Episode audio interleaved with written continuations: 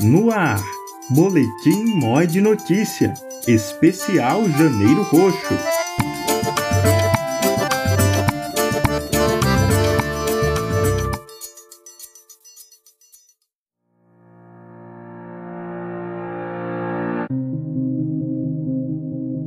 Os casos não param, mas a doença tem cura.